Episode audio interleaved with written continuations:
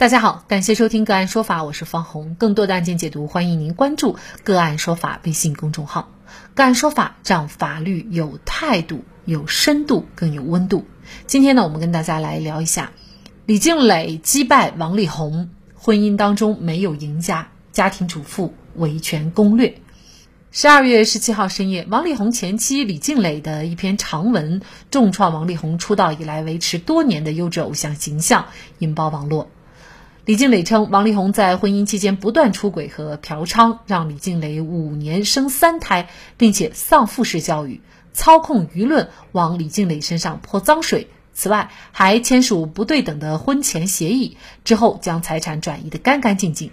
李静蕾在长文里写，王力宏想要离婚，是因为他有了新的爱人，不想新恋人受委屈被人说小三，所以坚决要离婚。李静蕾在长文中阐述，她和王力宏第一次在一起之后，王力宏就表示虽然发生关系，但是不想谈感情。后来在和李静蕾继续没有名分的交往中，李静蕾发现了更多和她类似身份的朋友，也发现王力宏招妓，甚至发现王力宏带女生回家。这些王力宏都承认了，并承认自己没有办法控制自己。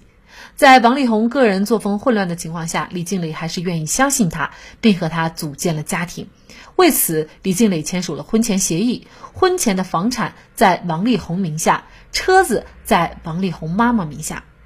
王力宏所赚的钱基本上都被转移到王力宏家人手中，基本和李静蕾没有什么关系。大婚后，王力宏并没有克制自己的行为，并且还会和炮友彻夜狂欢，发暧昧短信，还会在婚后热情回应其他女性对他的撒娇勾引。这些李静蕾全都知道，并且全部都选择原谅对方，陪伴对方，不奢求对方的改变，让王力宏自由的过他想要的生活。结婚后，除了孩子的费用，李静蕾说，她想要给自己或者父母用一分钱，就要被质疑是拜金女。作为家庭主妇，没有工作，没有收入来源，为家庭的付出得不到理应的尊重和回馈。针对此篇长文，王力宏父亲王力宏父亲十九号发手写信回应：王力宏不是败类，李静蕾发文是处心积虑的诬告后，网传疑似王力宏出轨对象孙宇则接连发布报警函和回应长文。孙宇在声明当中表示，自己从未介入过王力宏和李静蕾的婚姻，并且他和王力宏不存在任何不正当的关系，自己是他结婚前正式交往的女友。该回应立刻遭到了李静蕾的反驳，他晒出王力宏和孙宇在聊天软件上的对话照片，时间是二零一五年，与孙宇所说的停止联系不一致，并且宣称请警察来找李静蕾拿证据。自此，孙宇没有再发声。对于这一切，王力宏终于在十九号深夜发文，表示自己没有对这段婚姻不忠，也没有在李静蕾未成年期间就和他交往。对于离婚一事，他称对方要了自己一点五亿人民币、洛杉矶房子和股票的一半，以及每个月二十一万人民币的生活费。五年八个月的婚姻，我生活在恐惧、勒索和威胁之下。对此，李静蕾发文要求王力宏对劈腿、约炮等行为正面回应。关于财产分割问题，王力宏所说的房产和股票本身就是各自双方名下的原有财产，而非离婚要分给他的财产。就在十二月二十号中午，王力宏再次发文称：“男人还是应该承担起所有的责任，我不再做任何解释和辩解，都是我的错，我给爸爸妈妈、静蕾孩子们郑重道歉。”此外，王力宏还表示准备暂时退出工作，留出时间陪伴父母和孩子，弥补这次风波带来的伤害。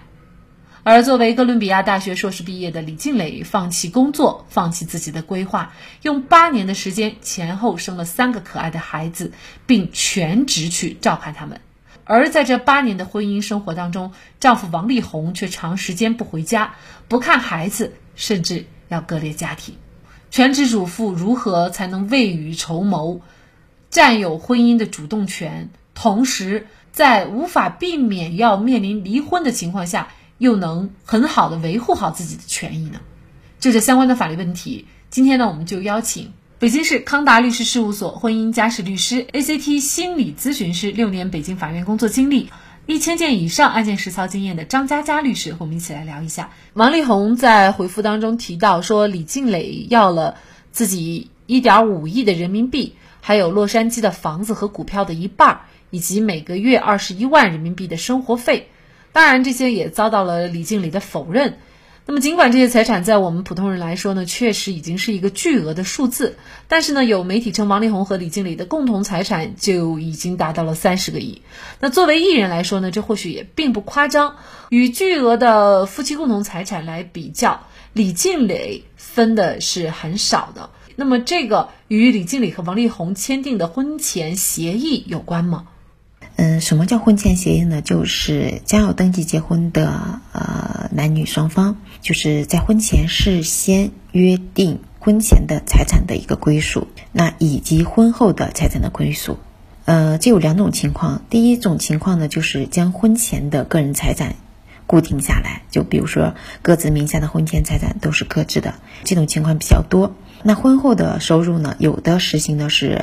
共同的，也就是说，我只固定婚前的收入，那对婚后的收入以及其他的所得的财产呢，就相互约定为共同的财产，或者不约定，直接按照法律的规定就是夫妻共同的财产。但也有一些婚前协议，不仅约定婚前的归个人所有，也约定婚后的收入以及所得的财产归各自所有，这就是完全的分别财产制了。也就是说，在婚后。你到底实行的是呃法定的夫妻共同财产制度，夫妻双方的所得都是共同的，还是实行分别所得制度，每个人的所得归每个人个人所有，这是不同的。那具体王力宏和李静蕾签署的是哪一种婚前协议，我们不知，但是推测应该是比较多的，将婚前的个人财产固定为个人资产。比如王力宏的婚前个人财产就是王力宏婚前的自己的财产，这样固定下来。那婚后呢？我们不知道他们是不是实行的是共同的财产。那从李静蕾的反应来看，应该没有对婚后的这些收入的归属进行一个约定。但是如果说他提出是不平等的婚前协议的话，那有可能就是对婚后的这些收入，在他们登记结婚的时候，也规定各自所得的话，那对李静蕾来说确实有点不公平。但是呢，婚前协议毕竟是双方自愿的，呃，那在那个自愿的当下，其实我们也没办法说到底公平不公平。那从这王力宏说对方要了自己一点五亿的人民币洛杉矶房子和股票的一半，以及二十一万元人民币的生活费，那可能说是是不是婚前的个人财产，本来是王力宏个人的资产，然后要给到李静蕾，但是这个我们没办法知道。但是如果是从王力宏的角度来说，他要给李静蕾，那肯定是根据婚前协议，这个归属是自己个人的资产，在离婚的过程中要给到李静蕾，所以肯定是和婚前协议有关的。至于二十一万的生活费呢，那有两种情况，第一呢，可能就是孩子的这个抚养费，这个抚养费是法定的，那还有可能就是还包含着这个赡养费，嗯。在我们国家的法律中是没有离婚后赡养这一说法的，但是如果说两个人在美国登记结婚，那肯定是有这个离婚赡养的这个说法。但是从李静蕾的这个表述来看，他觉得这些财产本来就是各自所得的。所以也有可能他们这个婚前协议并没有对婚后的资产的归属进行一个明确的约定，那他觉得这些都是婚后的收入，理应分得自己的。所以具体也要看他们这个婚前协议的具体内容。那么李静蕾也提到，身边的朋友像她这样放弃工作、全职照顾家庭孩子的女性是很多的，在经济上都面临着不独立、不自主、没有话语权的状况，面临老公提出离婚，全职太太在不掌握家庭经济大权的情况下，确实是非常被动的。同时呢，还有可能就是本来夫妻应该是在离婚的时候可以平均分割财产的。但是有些时候，作为男方，他会提前想办法把财产转移，再提离婚。那么丈夫通常会通过什么样的途径转移财产？那么转移财产又是否很容易呢？像李静蕾这种全职太太，在婚姻生活中经济上不独立的情况非常非常的普遍。呃，我们也一直强调的是，女性一定要有自己的这个财产意识，一定要有自己，呃，占有的、可控制的，呃，所有权归自己所有的这些自己个人的财产。或者是在夫妻共同资产中也要有一定的控制权。这样的情况下，你有了自己可以控制的资产、可以支配的资产，你才会在婚姻家庭生活中有更多的话语权。否则的话，就像李静蕾说的一样，他在不掌握家庭经济大权的情况下，所有的生活、所有的这个发言，其实都是非常被动的，没有选择权的。那我们说财富是什么？财富其实给了你底气。你有自己可以控制的财富，你就会有更多的选择权，有更多的话语权，那你也就有更多的决策权，而不会像李静蕾这样，在没有办法自己去选择决策的时候，被动的去应对，然后最终是鱼死网破的这种状态。其实这种结局是最不好的。那为什么在婚姻中不掌握这个经济大权的一方，尤其是全职太太非常被动，就是因为你不掌握家庭资产。甚至你连家庭资产的线索和信息都不掌握，所有的资产如果只是在另一方的控制之下、占有之下的话，你会显得特别的被动，尤其是在你不知情的情况下，控制资产的另一方呢，他就非常容易的操控资产。那他做一些无论是合法的转移也好，或者是私自的转移也好，都非常非常的便利。即使说是，呃，你发现了对方转移资产，那你可能也会陷入比较被动的局面，因为你举证证明对方私自转移财产，呃，这个也是比较困难的。呃，如果是全职太太的话，我们一定要有一种财产意识。那在家庭的财富天平中，尽量呢将这些财富的天平从一方的绝对控制转移到改变到夫妻双方共同来去控制，比如说。房产可以登记在双方名下，将一些存款、将一些理财转移到自己名下，双方能量均衡，双方对财富的控制均衡，这样的话家庭也更稳定。那具体丈夫会通过什么样的途径转移的？那股票啦、存款、理财，那他可能一键操作他就转移了，也可能他理财、存款或者股票的一些收入是他借名开的户。可能登记在自己父母的名下，登记在自己朋友的名下，王力宏一样登记在公司的名下，这些情况都是财产转移的一种方式。那再有更明显的方式就是实质处分，你，比如说家里边的借名买房的这个房产实质处分了。具体到什么形式的财产转移，我们一定要回归到全职太太在财富中的话语权这个本质的点，加大自己对婚姻资产中财富的控制权。和知情权，如果做不到控制权，也要做到知情权。那么，今年实施的民法典对于全职太太是否会有更好的保护？全职太太在遭遇丈夫出轨、离婚的时候，可以怎么样来很好的维护好自己的权益呢？民法典生效之后，其实对全职太太，呃，不仅是全职太太，就是对家事劳务投入较多的一方、贡献较多的一方，是有很大的积极的、肯定的保护的。无论你推行的是夫妻财产共同所有的制度，还是分别所有的制度，只要说你是全职太太，或者说是你为家庭贡献较多，你付出了较多的家事劳务，那你在离婚的时候就可以要求对方给予一定的家事劳务补偿。所以这也是民法典一个非常积极的、有意义的一大进步，对我们全职太太来说。是一个很大的价值的一个肯定和保护。那全职太太如果是遭遇丈夫出轨和离婚的话，如何才能够很好的维护自己的权益呢？每一个家庭都不一样，并不是说每一种出轨都要以离婚来收场啊。那全职太太在遭遇丈夫出轨和要离婚的时候，一定要自己做好评估，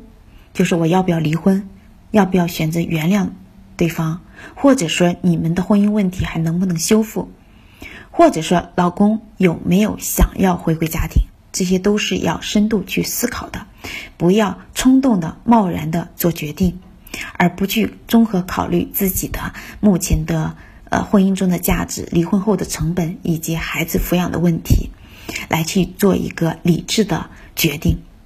那如何保护自己的权益呢？就是无论说是你选择离婚或者不选择离婚，你都要在这种婚姻遭遇危机的情况下，从这种危机事件中跳脱出来，理性的去对待这场婚姻，积极的去解决这个问题，然后去为自己的权益去做规划。那比如说全职太太就要去思考，我在婚姻中的价值有没有得到认可？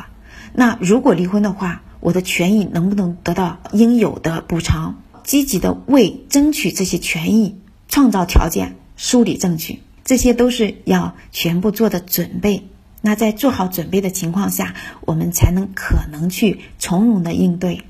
理性的去应对，然后有条件的去应对，而不是盲目冲动的鱼死网破。因为这样的情况下，你换不来最大的利益。当然，提醒一点，丈夫出轨，你选择原谅的情况下。那你一定要让对方对他的出轨行为，也就是过错行为，付出一定的代价，涉及到落脚点财产上，这是一个建议。因为有一次出轨，就会有第二次、第三次，所以你必须让他付出一定的成本、一定的代价。这种情况下，他可能才真正的回归家庭，可以让对方签署夫妻财产协议，将一部分的资产归你所有。那抛开法律啊，作为一名心理咨询师。您怎么看李静蕾用隐忍包容换来的这八年婚姻呢？健康的婚姻中一定是双方对等的，双方平等的，相互尊重的，双方的话语权也是平等的，而不是一方一味的隐忍包容，另一方一味的犯错，一味的放纵，一味的追求自我。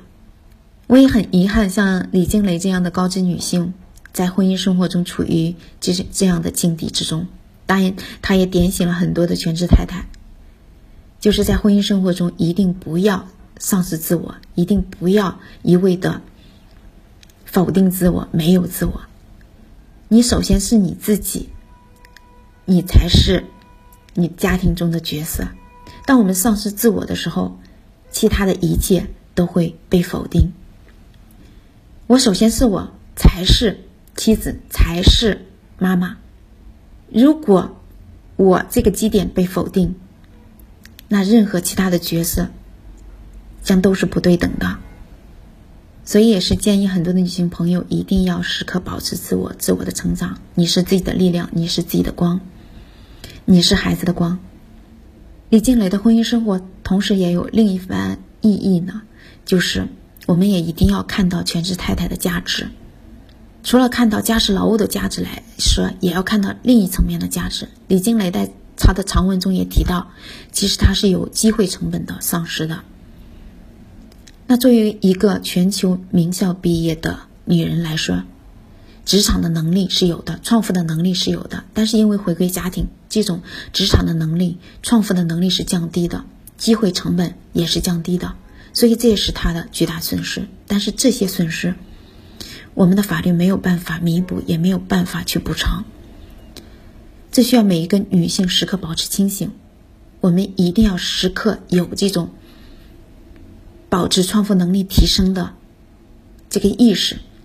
也要时刻的增加自己创富能力的机会。不要因为回归到家庭，就把这些全部抛弃，因为这些无形的价值、精神层面的价值、精神层面的丧失。能力的丧失，创富能力的丧失，创富机会的丧失，另一半是没有办法弥补的。所以呢，不仅要呼吁我们个人女性的个人来去进行自我的价值、自我的成长、自我能力的捍卫，也呼吁另一半一定要意识到，全职太太在家事劳务中，除了这个实实在在的照顾孩子、照顾家庭这些价值之外，精神层面的价值也是巨大的。你比如说，孩子的健康成长。家庭的稳定，这价值也是巨大的。同时，他们的牺牲也是巨大的。职场能力的降低，职场创富能力的机会的减少，甚至丧失，这些也是需要弥补的。所以，也建议作为丈夫们能够体谅到全职太太们的价值、物质的价值、精神的价值，以及他们为整个家庭做出的牺牲，来给予他们应有的经济补偿。和价值认定肯定，呃，确实，从婚前李经理就发现王力宏的各种问题，但是仍然愿意和这样的一个人结婚。既然选择了这样有各种前科的人在一起，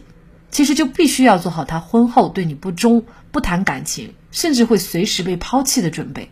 选择和什么样的人在一起，就选择了一种什么样的生活方式。这段婚姻从还没开始就问题连连，